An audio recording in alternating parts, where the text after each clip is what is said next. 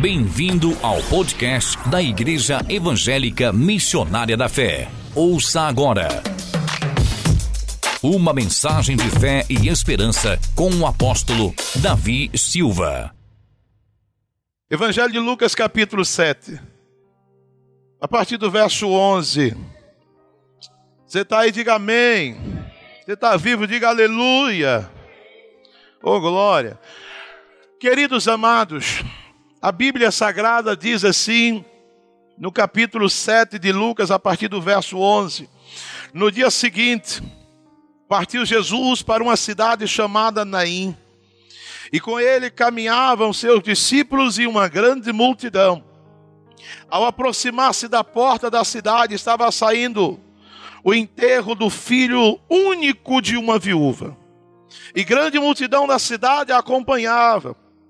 E ao observá-la, o Senhor se compadeceu dela e a encorajou, dizendo: Não chores. E aproximando-se, tocou no esquife. Então, os que carregavam pararam.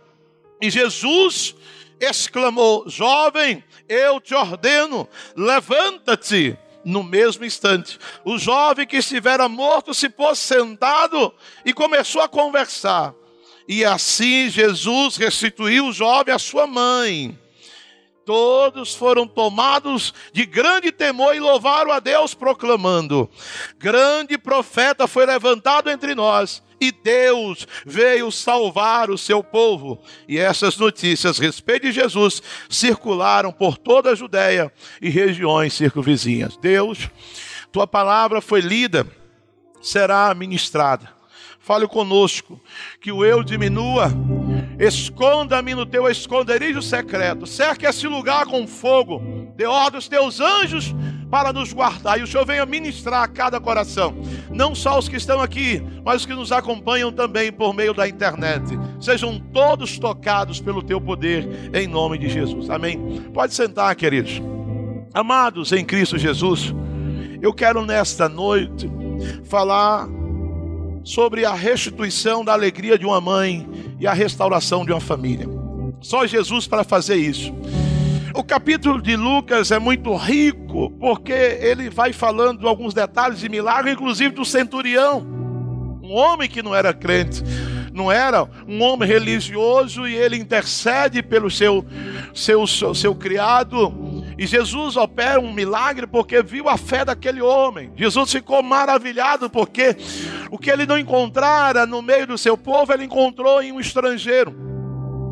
E aí, Jesus diz, diz, a Bíblia que no dia seguinte ele está na cidade de Naim, no vilarejo de Naim, uma cidade distante a uns 10 quilômetros ali de Jerusalém, no sopé do topo do monte, Monte Hermon. E a palavra Naim quer dizer aconchego, tranquilidade, sossego. Acho que era uma, uma vila, um vilarejo, um local muito tranquilo, muito aconchegante. Havia uma tranquilidade, aquele tipo de cidadezinha que as pessoas procuram para descansar, porque há uma paz, uma tranquilidade. E essa cidade chamada aconchego, tranquilidade, esse local tão tranquilo, esse lugar aconchegante, ele recebe agora um visitante ilustre, mas antes dele, a Bíblia Sagrada está dizendo aqui que alguma coisa aconteceu e o espírito da morte visitar aquela cidade. O espírito da morte havia visitado uma casa por duas vezes. Visitou a casa desta mulher, que a Bíblia não lhe dá nome, não fala mais do seu, do, não dá o nome do seu esposo nem do seu filho, apenas diz que é a viúva de Naim. Abra aqui um parêntese para dizer todas as vezes que eu prego nesse texto, eu lembro do irmão chamado Cid. Quando nós tínhamos igreja em São Paulo, eu viajei e deixei ele para pregar. E creio que ele está assim, nos acompanhando pela internet, vai saber, vai se lembrar. E nele está vindo o Cid quando foi pregar. E ele foi pregar sobre a viúva de Naim. Ele disse que quando Naim morreu, talvez não tinha deixado nada para, para a mulher. Ele achava que Naim era o marido da mulher que havia morrido. Mas Naim não era o marido da mulher. Naim era a cidade, que quer dizer tranquilidade, aconchego, paz, segurança. Naim, essa cidade, esse local, que é, ele é marcado agora, um pequeno local, Jesus fez questão de ir até lá. Jesus nunca entrou em algum lugar, em nenhum lugar por um acaso, todos os lugares que Jesus entrou, entrou com um propósito. Assim como ele entra numa vida, quando Jesus entra na vida de alguém, quando Jesus entra na casa de alguém, quando Jesus entra numa família, ele não entra por um acaso ele entra para mudar a história. A vida de uma pessoa é dividida entre antes e depois de Jesus. Quando Jesus entra na vida de alguém, quando Jesus entra numa casa, quando Jesus entra numa família, aquela família, aquela casa é marcada por antes e depois. A vida dessa mulher, conhecida aqui apenas como viúva de Naim, é marcada por antes e depois de Jesus. Aquela mulher tinha uma tranquilidade, aquela mulher vivia numa terra pacata, tranquila em meio ao seu povo. Mas a Bíblia aqui está sinalizando que o espírito da morte visitara aquela casa e a primeira coisa que tirou foi a sua cobertura. A primeira coisa que aquele a morte tirou foi o seu marido, o provedor, a comieira da casa, aquele que era o seu companheiro, o seu amigo, aquele que levava provisão, aquele que cuidava dela, a sua proteção, a sua cobertura e foi tirada por meio do espírito da morte. E agora, diz um ditado que desgraça, ela nunca vem sozinha, sempre vem acompanhada. E a Bíblia Sagrada diz que agora essa mulher é visitada novamente, a sua casa, a sua família, por espírito da morte, e agora tira o seu apoio era o filho único. Aquela mulher, ela é vítima duas vezes desse espírito que lhe causa dor, tristeza. Imagine quando a Bíblia está dizendo de viúva.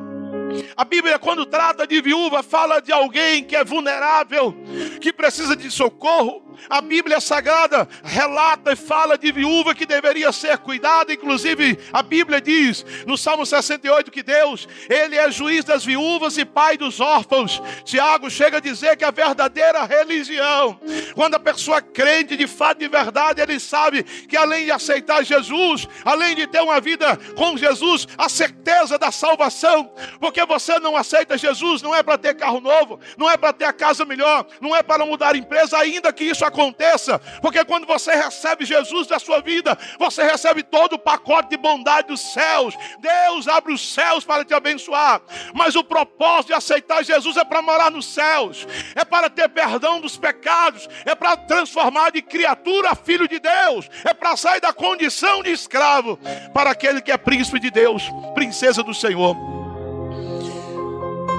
Aquela mulher ela é visitada por esse espírito da morte, que agora lhe causa dor de forma dupla, tirando um único filho. O seu filho único está morto está passando ali por aquela cidade. E aí esse texto é muito rico. O podemos notar aqui o fato de Jesus procurar esse lugar onde a sociedade, no mínimo, ali era desprezada. Veja que ali era o local de pessoas simplórias, pobres. E Jesus ele faz questão de buscar o pobre, o necessitado, principalmente aquele que se considera um pobre espiritual. Porque ele diz: bem-aventurados pobres de espírito porque eles serão enriquecidos pelo Senhor. Quando a pessoa reconhece que precisa de Deus, que precisa do socorro, não precisa de religião, porque religião não vai salvar ninguém. Quem salva e transforma é Jesus. Tem pessoas que têm religião, mas não tem Jesus. Aquela mulher, ela é visitada, e essa história nos chama atenção, pois há detalhes que a gente lê ao ler o texto, isso nos toca. E eu, a primeira coisa que me chama a atenção, depois de olhar que aquela mulher ela é visitada por esse espírito da morte, duas vezes. Lhe tira a primeira cobertura, depois o apoio, que é o seu filho. Essa mulher agora está vulnerável. Ela não tinha ninguém por ela. Essa mulher agora, quem sabe o que passava no coração daquela mulher? Eu fico às vezes parado e pensando. O que estava passando no coração daquela mulher? Quem sabe aquela mulher disse para mim: é o fim. Quantas pessoas estão pensando assim que é o fim? Talvez aquela mulher disse para mim: não tem mais jeito, acabou. Perdi meu marido, perdi meu único filho. Quem vai cuidar de mim? Como as pessoas hoje ficam vulneráveis. As pessoas hoje estão assim pensando: quem vai cuidar de mim? Eu não tenho ninguém por mim. Quantas famílias estão vivendo assim, queridos? Meus amados, existem, eu quero até fazer um parênteses, ore muito pelas famílias. Eu não posso dizer porque eu estou aqui no ar, mas eu fui até orar em uma instituição aqui da cidade. E o comandante me disse que o número de divórcios que está atingindo ali é muito grande. E ele acha que não é normal. Irmãos, o mal, o mal, ele está aí campeando, destruindo. A violência doméstica aumentou 55% com a pandemia. Homicídios aumentou o número de assassinatos. Aqui conquista esse dia está matando. Ontem, ontem matou um, um sargento da polícia, um sargento reformado. O diabo, é tão diabo, eu não posso dizer qual a instituição militar que eu fui. Mas, irmãos, sabe o que o comandante chamou lá? Para desfazer obra de macumbaria, fizeram obra de macumbaria, pegaram pimenta, espetaram pimenta, tudo jogou dentro de uma unidade para destruir o mal, sempre foi mal, está destruindo, e as pessoas estão vulneráveis, eu estou dizendo, a igreja está ficando em casa, enquanto o diabo está na rua aí avançando. Os bares estão assim, as festas estão lotadas, nunca se bebeu tanto, nunca se drogou tanto, o consumo de álcool aumentou, o tabagismo disparou, drogas, irmãos, está um absurdo o mal, e existem muitas famílias destruídas, famílias aí que os homens estão atacando a mulher, o filho matando mulher, esposa matando filhos, matando tudo, esposa matando marido, pessoas até ontem, onde foi? No local desse aqui foi São Paulo, uma criança de nove anos. A mãe disse porque a criança ficava muito tempo no computador, no seu quarto, a mãe tirou o computador e disse: Você não vai ficar mais no computador, você precisa fazer outra coisa e tal. 15, 9 anos, foi lá, cortou a tela de proteção da janela e pulou e se matou. 15, 9 anos. A violência, a depressão, as famílias estão vulneráveis. A igreja precisa evangelizar mais. A igreja precisa fazer a obra do Senhor mais. A igreja precisa estar atento, orar, porque o diabo sabe que os dias dele estão chegando. Ele sabe que a hora está próxima. Você talvez não pare para pensar. As pessoas não estão percebendo que essa pandemia é, um é mais um dos sinais que o Senhor disse da volta de Jesus. O que iria anteceder a volta de Jesus eram pestes, guerras, mortes, violência, seca, fome. Isso está acontecendo e as pessoas não estão percebendo que Jesus está voltando e que as pessoas precisam acertar sua vida com Deus, que o desviado precisa voltar, que aquele que não se converteu precisa se converter, que aquele que é crente precisa se firmar, a igreja precisa orar mais, clamar mais, evangelizar mais, convidar mais pessoas, falar de Jesus, ainda que não queiram ouvir porque os lares estão destruídos, famílias destruídas. O lar daquela mulher, dessa mulher, dessa viúva foi destruído pela morte, matou o seu marido e seu filho. Mas eu abro aqui o outro parede para dizer quantas famílias estão com os filhos mortos espiritualmente. Quantos lares estão, e talvez você que me assiste agora, alguém que esteja aqui, talvez seu marido está morto lá no pecado. Talvez ele está morto na idolatria, está morto distante de Deus, porque o homem longe de Deus ele está morto.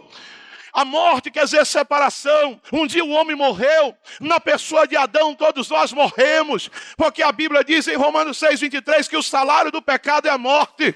Em Romanos 3, 23 que todos pecaram, logo todos estão mortos. Quando nós aceitamos Jesus, quando você disse um dia sim, eu aceito Jesus, sim, eu quero Jesus, sim, eu recebo Jesus.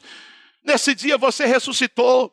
Nesse dia você que estava morto voltou. Existem muitos lares que estão sendo destruídos, como eu falei hoje à tarde sobre o lar daquela mulher chamada Abigail, de um homem terrível chamado Nabal que estava morto, morto em delito, morto em pecado, e Deus fulminou a vida dele porque ele não quis entender o propósito de Deus. Quantas famílias estão assim? Talvez essa viúva, queridos, talvez tenha dito para mim: é o fim, acabou, não sei como é que está a sua vida. Mas eu quero dizer para você que pode ser o fim até Jesus entrar. Quando Jesus entra, é um novo começo. Onde Jesus entra, há um recomeço. Quantos lares estão precisando que Jesus adentre a eles? Quantas pessoas estão precisando que Jesus entre no seu coração? Só que eu quero dizer algo para vocês. Jesus não força ninguém. Jesus não arrebenta nenhuma porta. Ele diz: Eis que estou à porta e bato. Apocalipse 3:20. Se alguém ouvir a minha voz e abrir a sua porta, então eu entrarei em sua casa, cearei com ele e ele comigo. Essa viúva aqui nos chama a atenção a história.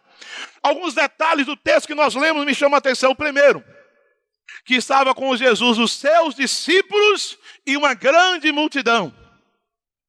A gente percebe, queridos, porque quando fala de um, um discípulo, é um aprendiz, é um aluno que é receptivo aos ensinos do seu mestre.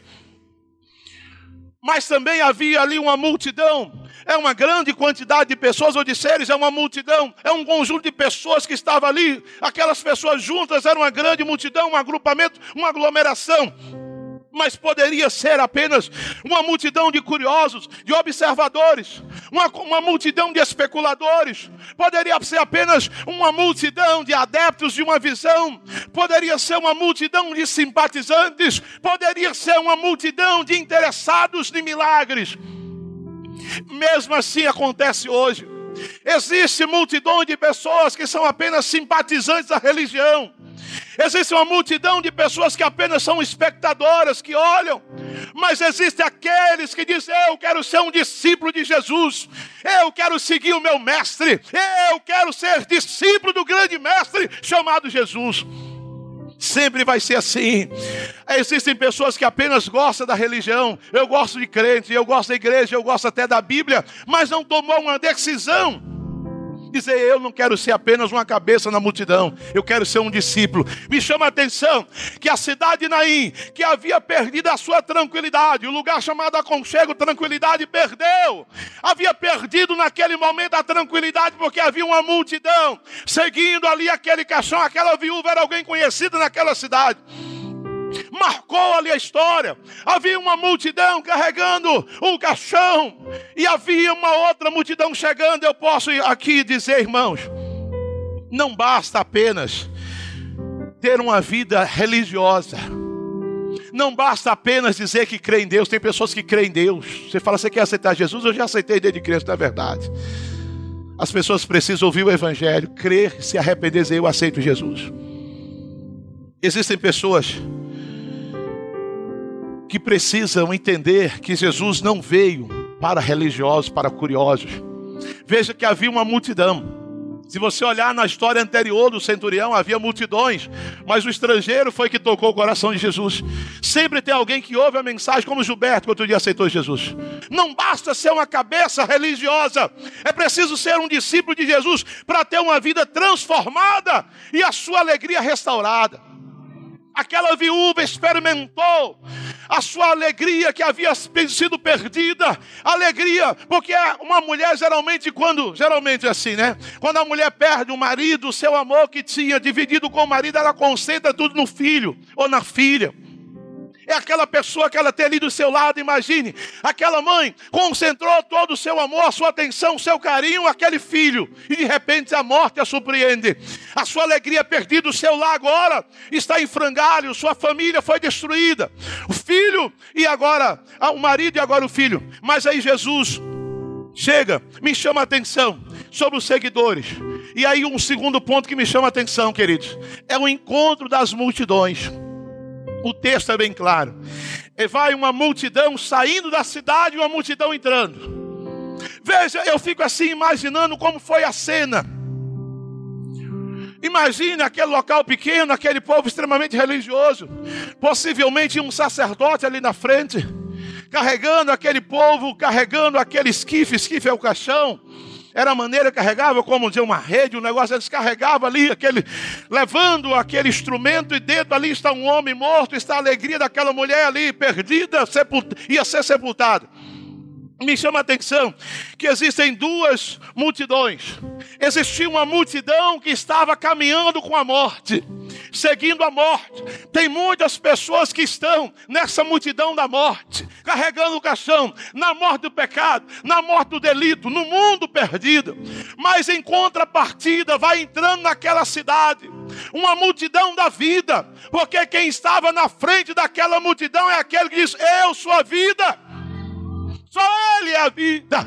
Ele diz: Eu sou o caminho, a verdade a vida. Meu amado, onde Jesus chega, a morte tem que bater continência para Ele. Aonde pode aplaudir mesmo o Senhor. Queridos amados, quando Jesus entra em uma casa, uma família, o inferno é surpreendido. O diabo já contava com a derrota daquela mulher, com a tristeza, quem sabe aquela mulher já era uma candidata à depressão. Quem sabe aquela mulher iria agora se entregar à depressão e logo morreria. Mas ela foi surpreendida com o autor da vida. Havia uma multidão que seguia a vida e uma multidão que acompanhava a morte. Eu pergunto a você: qual é a multidão que você está acompanhando? Quem é que está na frente? O que você tem colecionado nesses últimos tempos? Você tem visto vida na sua vida, na sua casa, na sua família, ou morte, destruição, perda e fracasso? Duas multidões se encontram aquela multidão que seguia a morte, a viúva com seu filho morto, uma multidão de tristeza, uma multidão de depressão, uma multidão da angústia, uma multidão sentindo o gosto do fracasso. Tem muitas pessoas que estão assim, que precisam mudar de multidão. Onde Jesus chega, queridos, ele transforma funeral em festa, aleluia. Ali era um funeral, mas virou uma festa. Porque, meus queridos, eu fico assim pensando por causa de uma pessoa que Jesus não faz, amados. Por causa de uma pessoa. Jesus faz coisa extraordinária. Primeiro, você já imaginou tal pessoa fazendo um velório ali, um sepulcro? Você para com esse negócio aí que é até um crime hoje, você mas está todo mundo ali chorando, derrotados, fracassados. A morte ali, quem sabe celebrando a morte, não é?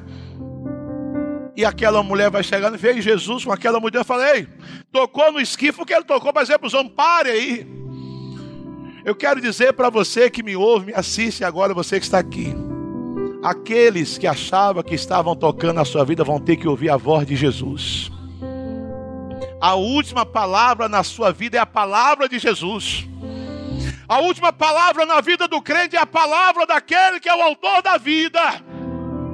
Ele tocou no esquife, queridos, por causa de uma pessoa. Jesus quebra protocolos. Um judeu não poderia estar tocando esquife. A lei proibia o mestre, ele era chamado de rabi. Quem tocava no esquife ficava imundo. Jesus poderia ter dado uma ordem para, não, ele fez questão de tocar, para dizer para a religião que ele era superior a tudo aquilo, nada iria contaminar, porque Jesus é sumo sacerdote, sumo sacerdote não poderia tocar, mas por causa daquela viúva, ele tocou naquele esquife. Por causa de você, Jesus desceu o inferno. Por causa de você, ele subiu na cruz e entregou a sua vida. Por causa, meu querido, minha querida, de uma pessoa Jesus faz coisa extraordinária. Aquela mulher, ela experimenta algo poderoso. Aquela multidão que estava inserida ali naquele contexto de derrota, teve agora que passar, de mudar de lado. Onde Jesus chega, ele muda a história. A Bíblia Sagrada diz que ele desceu o inferno. Ele desceu o inferno, tomou a, chave do inferno. Ele levou cativo o cativeiro e deu dons aos homens. Deus pode mudar a sua história. Deus pode mudar a sua vida, a sua casa. Não importa o que disseram. Não importa o que já está sentenciado. O médico pode dizer que não tem, pode ter dito que não tem jeito. Ele diz tem jeito.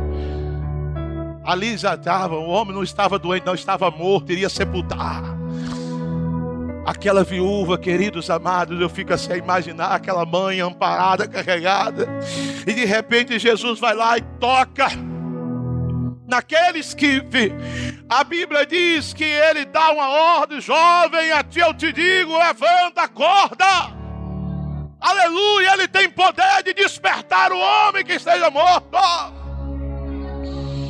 Ele não pediu, ele deu uma ordem quando ele manda, até o inferno obedece. Quando ele manda a morte, tem que bater em retirada, tem que dar marcha ré. Ainda que diga que os seus dias estão contados, eu quero dizer para você: os teus dias estão no livro de Deus, só Ele sabe o dia. Ele pode mudar a história. O que me chama a atenção é o olhar de compaixão de Jesus pelos sofredores. Jesus ele é compaixão, ele tem uma compaixão muito grande. Quando ele viu aquela mulher chorando, ele também se compadeceu e disse para aquela mulher: Não chores. Ele foi para consolar.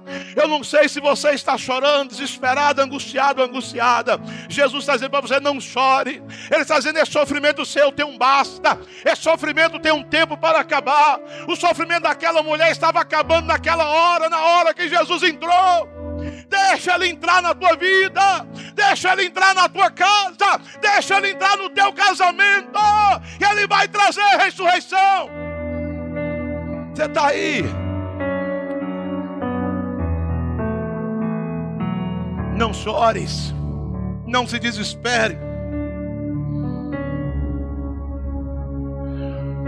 Você sabe que uma das promessas de Deus é falar para o seu povo: não chores. Sabe, Deus tem cuidado todo especial. Eu estava lendo um texto de Isaías, no capítulo 25, versículo 7 a 9. Ele disse: Neste monte ele destruirá o véu que envolve todos os povos. Existe um véu de cegueira porque o espírito mal cegou o entendimento dos incrédulos. Mas ele diz em Isaías 25, 7: Eu irei destruir, destruirá o véu que envolve todos os povos, a cortina que cobre todas as nações, extinguirá a morte de uma vez por todas. O Eterno enxugará as lágrimas do rosto do seu povo e retirará de toda a terra a zombaria e a humilhação que o seu povo vem sofrendo. Sabe, havia uma promessa já pelo profeta Isaías que Jesus viria. E uma das coisas que ele iria fazer era tirar o choro, a opressão e a humilhação de cima do seu povo. Jesus, eu fico, acho tão interessante, quando João, está no capítulo 5 de Apocalipse, não precisamos ler. João, quando ele olha uma situação drástica, que ele vê os sete selos e ninguém era capaz de abrir os selos, e ele sabe que é algo profético sobre o fim dos tempos, tragédias, e ele fica angustiado e começa a chorar. Deus não quer ver o choro de angústia e tristeza de ninguém. Ele quer que você chore na presença dele de alegria. Ele quer que você chore por causa da unção do Espírito. Quando João, profeta, estava angustiado, chorando, aquele texto me chama muito a atenção, que ele ouve uma voz por trás dele, é o anjo dizendo, não chores. Sabe o que está dizendo? Não se desespere. Jesus está dizendo para você: não se desespere. O Senhor está dizendo para você: não se desespere. Não sei se você está angustiado, Deus dizendo: não se angustie, não chores. E João, de repente, por um instante, ele para e ouve aquela voz suave dizendo: Não chores. E ele olha para trás para ver. E o anjo diz: Veja aí, ó ao cordeiro que foi morto, ele ressuscitou. Ele era cordeiro, mas agora ele é leão. É o leão da tribo de Judá. Ele é poderoso para desatar os selos, ou seja, ele é poderoso para resolver os teus problemas. Ele pode restaurar a tua alegria. Ele pode restituir o que foi perdido, restaurar a tua casa, o teu casamento, como ele fez com essa viúva. Ele diz: Não chores, um dia, queridos amados, aleluia, todos nós estaremos com Ele. João disse no Apocalipse 21: E eu ouvi uma forte voz que procedia do trono e declarava: Eis, o tabernáculo de Deus agora está entre os homens, com os quais ele habitará quem é esse que veio aqui como tabernáculo? É Jesus. Ele está com E maiúsculo, é Jesus. Ele que desceu da glória para habitar com os homens. Esse Jesus que veio. Eles serão o seu povo. E o próprio Deus viverá com eles. Aleluia. E ele será o seu Deus, diz Apocalipse 21, 4 e ouvi uma forte voz que procedia do trono e declarava: Eis o tabernáculo de Deus agora está entre os homens, com os quais ele habitará. Eles serão seu povo, e o próprio Deus viverá com eles e será o seu Deus. Não chores, não se desespere. Acredite que há a solução para você, a solução para a sua vida a solução para o seu casamento, a solução para o seu filho, a solução para a sua filha, ainda que seja perdido, desesperado. Talvez um, o diabo já soprou no seu ouvido e falou: não tem mais jeito, tem jeito sim. Lázaro estava morto há quatro dias. Lázaro estava morto havia quatro dias e Jesus chegou lá e disse: Lázaro, venha para fora. E aquele morto ressuscitou. Aleluia! Jesus interrompeu um funeral para alegrar a vida daquela mulher. Eu profetizo que hoje Jesus colocou um basta. Eu estou dizendo para você, em nome de Jesus, como profeta do Senhor, que Deus está hoje interrompendo todo o processo de destruição contra a tua vida, a tua família, a tua casa, o teu casamento, a tua saúde, porque Ele é poderoso. Aleluia! Ele está tocando, dizendo: para! Os carregadores daquele caixão, daquele cadáver, teve que parar. Eles vão ter que ouvir a voz do Senhor, porque é uma voz poderosa. A voz do Senhor é poderosa. É a voz de Jesus que fala nesta noite contigo por meio da sua palavra. Não chores, não temes, acredite num Deus que pode mudar a sua história. Aleluia. Quando pensaram que era o triste fim daquela pobre viúva, Jesus reverteu aquele choro em alegria. Ele transformou, converteu o funeral em uma grande festa. Você imaginou com o jovem? Eu te digo, acorda. Todo mundo parou ali no chão. Aquela forma carregava como uma rede, parou no chão, botou o cadáver ali. Ele para, chegou a hora. Jovem, eu te digo, acorda. E diz que o jovem sentou e começou a conversar com todo mundo. Mamãe, e aleluia! E aquela mãe agora vai abraçar o filho e todo mundo ficou maravilhado. Ele disse: Um grande profeta nos visitou. Porque no Antigo Testamento só grandes profetas como Isaías e Eliseu ressuscitaram mortos. Eles disseram: Um grande profeta se levantou entre nós e Deus visitou o seu povo. Aleluia! Quando Deus visita o seu povo, Ele visita com ressurreição, Ele visita com restauração. Ele visita com curas e milagres. Deus te visita hoje. Que o Senhor visite a tua casa, a tua família que o teu filho, a tua filha que estão mortos espiritualmente venham hoje ouvir a voz de Jesus. Não tem demônio para segurar na hora que Jesus manda. Aquela mulher, todos reconheceram que Deus havia visitado aquela mulher, visitado aquela vila, visitado aquele povo. Havia uma grande alegria. O Deus da vida, o Senhor da ressurreição, aquele que é poderoso, aquele que um dia disse a Marta e disse a Maria, diz João capítulo 11, versículo 25, Jesus disse: Eu sou a ressurreição e a vida. Quem crê em mim, ainda que esteja morto, viverá. Aleluia. Eu creio, meus queridos. Ele é o mesmo Deus ontem, hoje e eternamente. Ele continua operando milagres. Jesus continua salvando. Ele continua curando. Deixa o Senhor nesta noite entrar na tua vida, na tua casa. Aquela viúva experimentou o poder de Deus, a graça de Deus, a alegria. A família dela agora é restaurada, porque a família agora é ela e o seu filho. Eu imagino que aquela mulher voltou para casa com muita alegria, abraçada com seu filho. O inferno teve que chorar a sua derrota. Os demônios terão que chorar a sua derrota, porque Jesus está entrando na sua vida, na sua casa. Aonde ele está, meus queridos, o mal tem que sair. Aquele dia, aquela mulher experimentou a bênção. Uma mãe teve a sua alegria restituída, a sua família restaurada. Deus quer fazer isso com você nessa noite. Deus quer restituir você essa noite. Deus quer restaurar você essa noite. Deus quer te abençoar esta noite. Deus quer entrar na tua casa essa noite.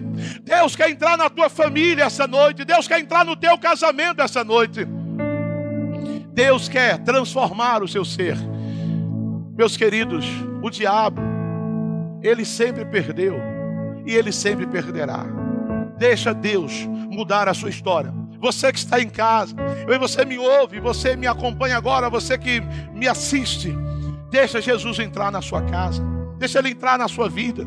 Olhe para a sua vida. Olhe para ver quanta derrota, quanto fracasso. Veja para a sua vida quantos anos você tem. E o que você fez até hoje. Talvez você tenha colecionado só tragédia, desgosto, fracasso, derrota. Deixa Jesus entrar.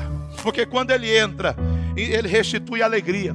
Onde Jesus entra, ele anula toda a sentença de morte e destruição. Onde Jesus chega, ele restaura a família. Onde Jesus entra, a paz, a alegria, a vitória chega. Aonde Jesus pisa, meu amado e amada, o mal tem que bater retirada. Jesus teve um encontro com aquela mulher, e aquela multidão da derrota, a multidão da morte, passou para a multidão da vida, porque aquela vila, aquele local foi tomado por uma grande festa, assim como uma pessoa, quando se converte, a Bíblia diz que há uma festa nos céus por um pecador que se arrepende. Deixa o Senhor entrar na sua vida hoje e provoca uma grande festa nos céus e na tua casa em nome de Jesus. Amém. Aplauda o Senhor. Glória a Deus. Fiquemos de pé. Obrigado por ouvir o podcast da Igreja Evangélica Missionária da Fé. Esperamos que você tenha sido abençoado e inspirado. Se deseja visitar uma de nossas igrejas, você pode encontrar mais informações no site missionariadafé.com.br ou no YouTube, acessando nosso canal youtube.com/tv Missionária da Fé.